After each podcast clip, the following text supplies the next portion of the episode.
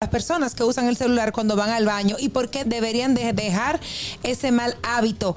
Resulta que han hecho unas investigaciones que han arrojado que muchos patógenos de los teléfonos celulares suelen ser resistentes a los antibióticos, lo que significa que no pueden tratarse con medicamentos convencionales. Y resulta que el celular a veces o casi siempre puede estar mucho más sucio que la misma tapa del inodoro. Sí. Sí, Daniel, que, eh, antes uno leía los champús, era, y, lo- y las revistas, todas las lámparas.